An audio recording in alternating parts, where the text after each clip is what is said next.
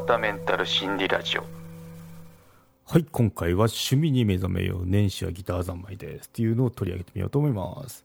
はい趣味に目覚めようですね。私 ギター弾くんですけどあの年始はずっとギター弾いてますね。はい。2023年明けましておめでとうございます。今年もどうぞよろしくお願いしますとかなんですけど、まあ、お休みの方もいればもう昨日から仕事始まってますよって方もいると思うんですけど、まあ、その新年にふさわしいテーマとして、まあ、あの新年いろいろ方法を掲げると思うんですけど、まあ、そのメンタル的にメンタルヘルス的にあこうすると結構いいですよっていうのをちょっとあのこの年末年始思ったことがあるんで取り上げてみようと思いますね。はい。まあ、タイトルの通りなんですけど、あのー、まあ、気晴らしって必要よってことが言いたいですね。うん。で、そんなテーマで話をしていこうかなと思うんですけど、まあ、アウトドアでもインドアでもいいんですけど、あのー、まあ、今回はインドアの話になると思うんですけどね。はい。うん、そう趣味に目覚めようなんですけどあの大晦日に大掃除してでギターの弦張り替えてからなんかもう取りつかれたように弾いてますって ことで。また面白いんですよね。結構こうあの徐々に弾けるようになったりすると、うん、なんでこれは結構いい気晴らしになるなっていうのでもしなんかご自身であの昔やってたけど最近やってないなっていうのがあったら始めてみるいいチャンスかもしれないですね今年は、うん、やっぱ一回昔夢中になってるものなんで、あの、やっぱこう思い出し方、やっぱこう弾いてないと、ギターだったら弾いてなければあの感覚とか忘れるんですけど、かといって忘れるわけではないんですよね。あの、やっぱ1日2日すると、あの、戻ってくるし、感覚っていうのは。あと、冷静なちょっとこう、おつだった自分で奏でる音ってやっぱ違うんですよ、昔と。なんか勢いでわーっていったのと、今だったらちゃんとメトロノーム使って、そのふわりをしっかり意識してとか、ここでアクセントとか、なんかいろんな、その大人としての その、なんだろう、捉え方ができるんで、ただこう指が動けばいいとか、そんなもんじゃなくて、あここで強弱つけてとか、なんかそういった、あの、成長したような、あとまた新鮮な、感じで弾けてますね。っていうので、まあ、いろんな発見あると思うんですよね。裁縫が趣味ですよとかあとなんだろう、まあ、いろいろ書道とか絵とかなんかいろいろあると思うんですけどその昔描いたとか昔作ったものとはまた違うものがあのあえて離れたからこそなんかこう生まれるんじゃないかなって思いますね。私ギター弾いててそう思いました。そうですね。うん。そう、まあもともと、まあどのくらい好きだったかっていうと、まあ高校よりか、私結構早くからギターやってて、小学校くらいの時から、あのー、やってるんですけど、エレキはまあ中学1、中1のそれこそお年玉で買ったような記憶がありますね。一番、あの最初のギターっていうのは、自分のギターっていうのは。うん。そう。で、1日目で、呵 呵壁、壁に立てかけてたら倒してへこますっていう 自分もへこむみたいな、そんな感じなのを思い出しましたね、今 話してて。そんな感じでまあやってたんですけど、まあ練習量って半端なかったですよ。高校の時とかって12、3時間当たり前でやってましたね。あの、ほとんど家にいる時間ギター 持ってましたもんね。そう、まあそんな感じで指動くんですよ、結構。うん、でまあ社会人とか学生とかやってる時にはあんまり弾かなくなったんですけど、まあ、やっぱこう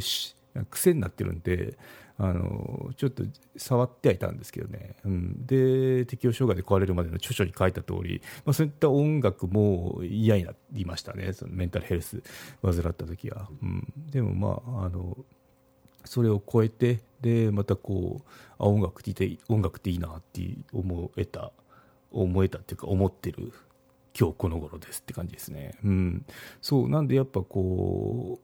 もし、まあ私の場合ギターなんですけど、その、ご自身で、なんか、あの、昔やってたけど、そういえばずっとやってないなっていうのがあったら、掘り起こしてみるっていうのはいいと思いますね。うん。そう。で、なんでこんないいんだろうなっていうのをちょっと、あの、分析してみたんですよね。うん。そう。で、やっぱ最初の頃っていうのは、その、やっぱ勘が鈍ってるんで楽譜私ちょっとギターのあの場合であの例えるんですけど楽譜見てもこのなんだパッと見でこうリズムがやっぱあの感覚鈍って取れなかったりするんですよ。でもう今あのテクノロジー使えるんでパソコンで簡単にそのギターの